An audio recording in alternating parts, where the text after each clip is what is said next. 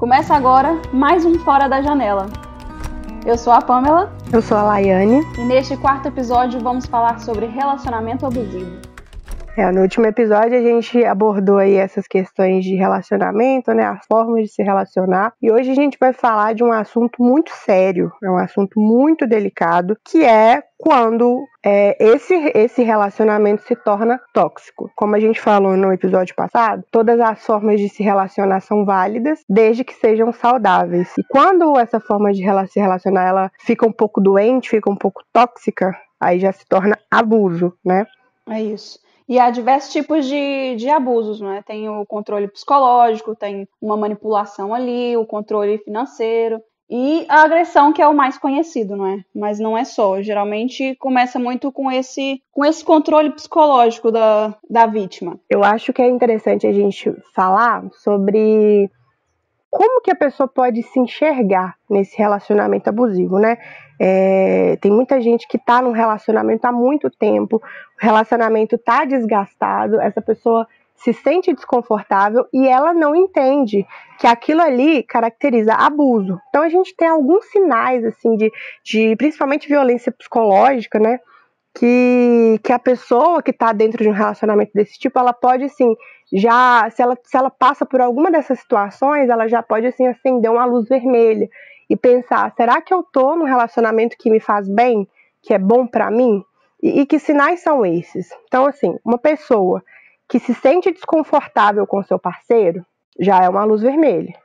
Uma pessoa que sente medo de se posicionar dentro de uma relação também já é um sinal. Uma pessoa que evita contrariar as opiniões do parceiro ou então que tem a liberdade podada de alguma forma, né, que pede desculpa constantemente, mesmo sem ter a convicção que está errada, né, tem aquelas situações assim que às vezes você está no meio de uma discussão e você tem certeza que você está certo, mas aí do nada a situação vira e você tá, tem culpa da situação. Isso aí já é um sinal de que talvez o seu parceiro seja um pouco manipulador, né? Totalmente. Acho que a base de um relacionamento abusivo é a manipulação, né? Exatamente. O, o, o, abusador, ele depende que a vítima se sinta errada, se sinta culpada, se sinta dependente dele de alguma forma. Senão ele não consegue sustentar, né, o, o a, essa, esse ciclo de violência. Sim, e é bom também salientar que não, só, são, não são só mulheres que sofrem relacionamento abusivo, acontece com homens também, né? Não são a, a maioria,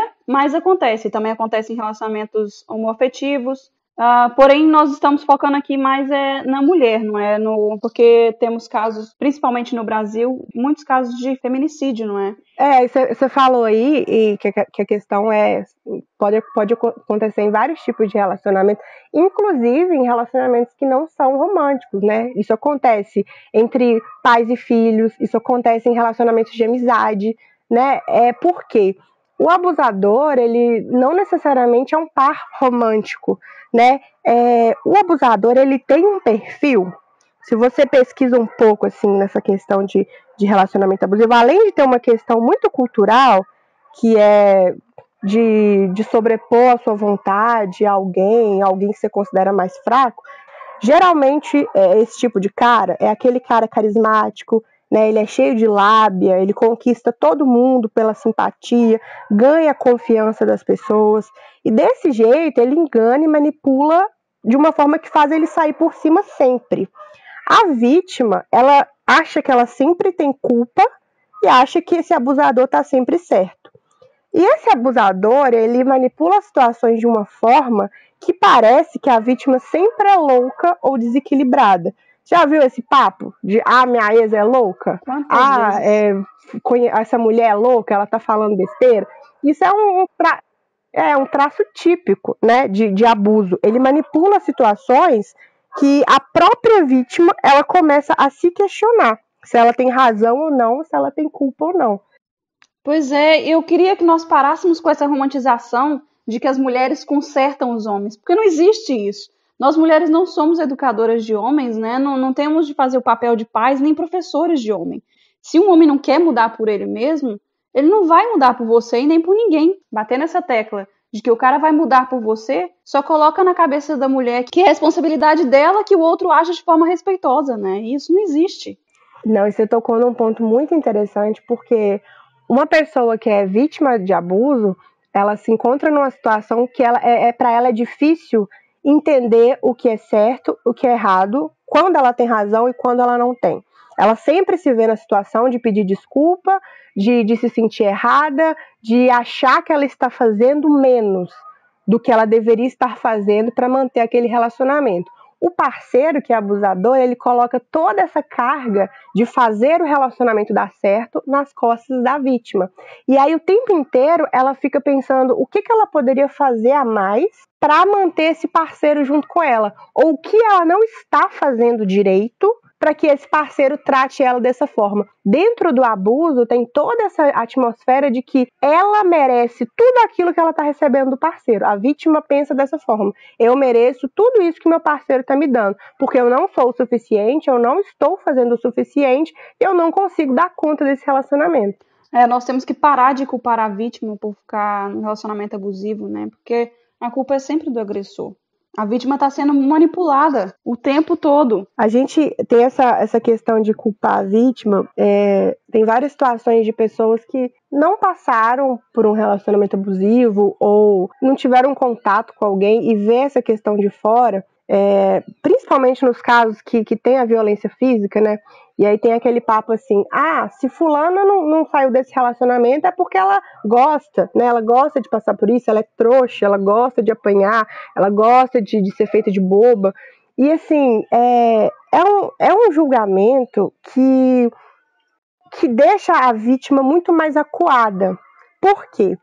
O relacionamento abusivo, ele geralmente funciona dentro de um ciclo. Tem um ciclo que é chamado ciclo do abuso. E aí começa, né, com a questão da conquista. É, o abusador chega como se ele fosse um príncipe, como se ele fosse a melhor pessoa do mundo, conquista essa vítima, essa, ganha a confiança dela, né, promete várias coisas, e aí ele já consolida essa vítima, né, e vai gerando uma dependência emocional.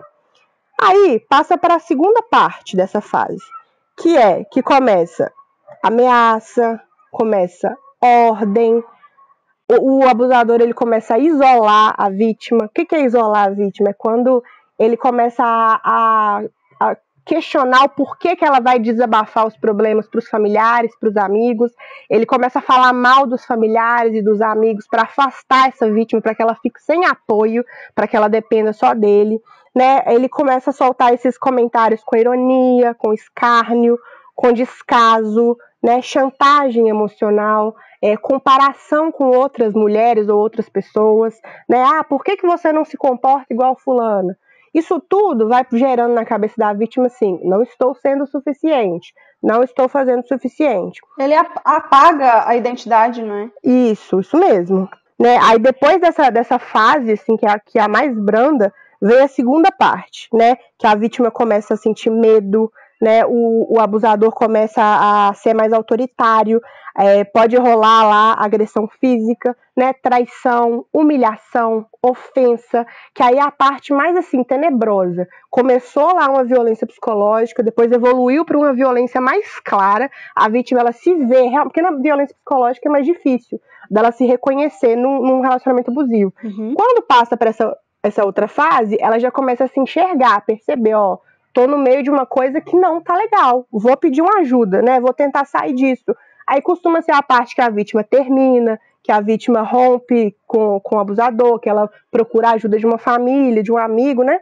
E aí vem a outra fase. O problema de tudo é que quando o relacionamento já, já entrou em um, um estado de, de calamidade, aquela a vítima ela praticamente já não tem mais ninguém porque o, o, o abusador já, já, tirou todas as pessoas que, que ela tinha ao, ao redor dela. Os amigos Sim. a família. Esse manipulador consegue afastar todo mundo. E aí é mais difícil ainda para pessoa para a vítima para pedir ajuda não é? É e, e, o que que acontece? A gente vai, vai passar aí para a terceira fase desse ciclo.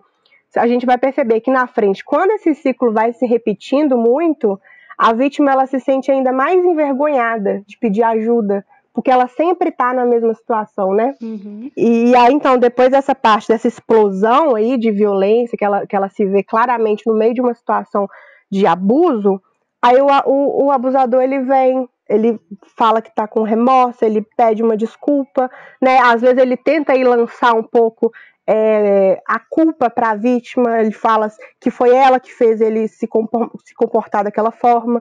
Então ele já, já vem aí tentando se, se aproximar novamente dessa vítima. Então, depois da explosão, pode ter certeza que o abusador volta. Por quê? porque ele, ele suga aquela vítima de alguma forma. Vou, vou falar disso mais mais na frente, mas é, ele, ele sente essa necessidade de manter essa vítima. Então, ele não é que ele esteja arrependido, ele não está arrependido, mas ele precisa manter essa dependência. Então, ele volta. E aí, quando a vítima é, ela está é, dependente emocional desse abusador, ela cede, né? Às vezes ela está sendo aconselhada, os, os amigos estão dando apoio, a família está dando apoio, mas ela cede, porque ela está numa dinâmica de dependência emocional. E aí, a última fase é são promessas, né? É um amor, é uma lua de mel. É, o abusador ele, ele apresenta mudanças superficiais de comportamento, coisa que não vai durar, né? Geralmente dura para ir uma semana. É, exatamente. É, volta para aquela fase número um, que é a fase da lua de mel, da conquista, e depois o ciclo se repete. Por quê? Porque o abusador ele não muda. Ele só sustenta aquela vítima. Aí é a parte que eu falei. Ele só sustenta esse relacionamento porque ele suga dessa vítima alguma coisa. Tem alguns abusadores que se aproveitam de, das questões financeiras, né? Porque eles são sustentados pelas vítimas. Tem questão de ego, né? De conquista, porque ele quer ali ter uma pessoa lá para para elevar o ego, uma pessoa para quem voltar depois que ele vai lá e faz o que ele quer, ele tem uma pessoa para voltar. É... Então é como se eles fossem vampiros emocionais, né? Eles precisam de uma vítima para sugar alguma coisa mas eles não abrem mão de tudo que eles fazem, eles são perversos, eles não se colocam no lugar dessa vítima. E aí, quando entra essa questão desse ciclo do abuso se repetindo, a vítima ela percebe que ela está nessa situação desgastante e, e ela, ela para de pedir ajuda. Por quê? Porque ela se sente, ela sente vergonha do julgamento das pessoas. Porque tem gente que está de fora e fala assim: ah, isso é falta de vergonha na cara. Essa pessoa não termina porque ela não quer, ela não rompe porque ela não quer. Gosta de apanhar. Eu já ouvi muito isso, de gosta de apanhar. Muito, isso. Oh, isso é muito sério, porque uma vítima de relacionamento abusivo, ela precisa de muito apoio para ela conseguir romper isso. Ela precisa de muito apoio, ela precisa quase ser carregada no colo uhum. para sair daquilo ali porque ela não enxerga é, muito bem o que está acontecendo. Quem está de fora vê o quão é perverso o que a pessoa está fazendo, que é maldade, ela vê o abuso, ela vê a manipulação, ela vê as mentiras.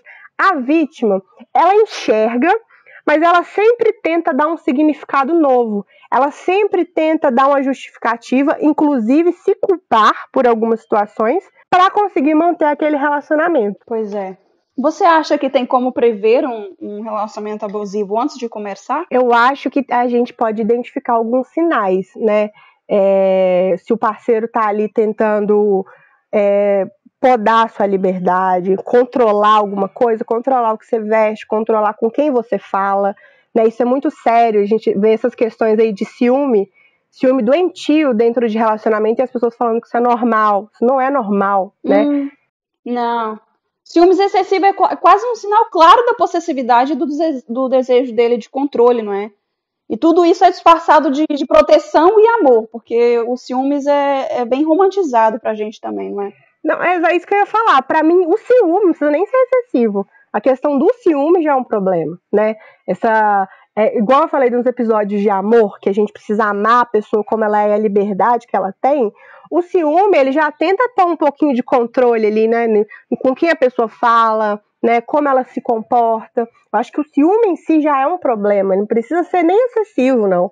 Então, assim, é, tem essa questão do controle, né? Do ciúme, é, é, essa questão de se desculpar demais. Quando você está num relacionamento que você sempre é o culpado da situação, você já tem que parar para pensar, será que eu tô fazendo tanta coisa errada assim? Né? Se você sente essa situação de que talvez você esteja sendo manipulado. É... então eu acho que são pequenos sinais, né? Um, um sujeito que é muito agressivo por nada, ou que não precisa nem ser agressivo só com você. Você vê o jeito que ele trata as pessoas, né? Trata a família, já pode ser um sinal também porque sujeito, igual a questão que eu falei do, daquele traço de personalidade, né? São pessoas que não têm empatia, são pessoas que não se colocam no lugar do outro. Então, se, dentro de um relacionamento, se não existir essa questão desse companheirismo, essa reciprocidade, esse respeito, né? Você pode ter certeza que alguém vai sair perdendo. E, e, a vítima que se torna dependente emocional do parceiro, a pessoa que se torna dependente emocional do parceiro, ela acaba sendo esse lado mais fraco. E fica muito difícil de sair dessa situação.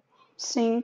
E também é para as vítimas que tentam sair do relacionamento e finalmente pedem ajuda para sair, tomem cuidado também, porque elas podem acreditar que não que esse parceiro pode não evoluir para uma agressão pior, como uh, o feminicídio, mas pode acontecer. Então, tomem cuidado também nesse momento de. De... Desse rompimento, nessa né, ruptura. Isso. Eu acho assim que as saídas que a gente tem. A primeira questão é, a gente tem que deixar isso bem claro. Na questão de, de agressão física, de ameaça, isso é denúncia, não tem nem o que falar tem como dar volta, fala com as pessoas mesmo, pede ajuda, denuncia, né, se protege, essa é a vida em primeiro lugar. Agora, nessas questões que são mais sutis, assim, que é a agressão psicológica, né, eu acho que é muito importante que essa vítima ela tenha um suporte muito claro, né, amigos, família, então qualquer meio que ela possa conversar sem ser silenciada, sem ter sua razão colocada à prova, né? sem ter seus sentimentos invalidados, é, ela tem que ter esse, esse, esse suporte. Porque o abusador já faz tudo isso. Ele já silencia, né? Ele já invalida os sentimentos. Então, se, por exemplo, se eu estou numa situação de abuso e eu vou desabafar com uma amiga que fala, ah, você está exagerando, ou ah, deixa isso para lá, ou então, nossa, por que, que você voltou para ele? É, é, essas questões assim, a vítima não precisa de, desse tipo de, de, de, situação, porque isso ela já passa dentro do relacionamento dela. Ela precisa de pessoas confiáveis, né, que digam a verdade para ela, mas que tenham muita compreensão com esse momento que ela está vivendo, porque o relacionamento abusivo é, tem que ser um momento, né, gente? A gente não quer que ninguém perpetue isso, viva isso pro, num relacionamento pro resto da vida. Tem que ser um momento. Então, é, esses amigos, esses familiares que estão ao redor de uma vítima e, e estão percebendo que ela está nesse tipo de relacionamento com dificuldade de sair disso, eles precisam ter paciência para que essa vítima ela di, possa digerir a situação e possa se posicionar, né? Não é do dia para a noite que essa vítima vai acordar e vai falar acabou, não quero mais. É um processo. É, tem gente que fala assim: ah, eu já aconselhei essa pessoa e se ela voltar para esse cara, eu, eu não vou me meter mais, não, porque ela gosta de ser trouxa, né? Isso é uma crueldade. É, desisto, isso mesmo. É, é uma crueldade, porque a vítima ela tem essa dependência emocional, ou ela pode estar sob ameaça, ou ela pode viver um caso de dependência financeira. A gente não sabe. A gente não vive dentro da casa de ninguém, dentro do relacionamento de ninguém, para julgar por que, que essa pessoa está voltando ou não. Então tem muitos motivos. A vítima ela precisa saber que quando no momento que ela estiver pronta para deixar esse relacionamento, ela tem um suporte. Só para fechar esse assunto, é, uma coisa que a gente precisa fazer a partir de agora é educar nossas meninas, nossas mulheres para independência, né? Independência emocional, independência financeira, para que não haja nenhuma possibilidade dela ser presa por um abusador e nem a nenhuma outra pessoa pelos motivos errados, né? A gente tem que é, se formar como mulheres livres e completas, como pessoas livres e completas. Sim, só assim para a gente se libertar.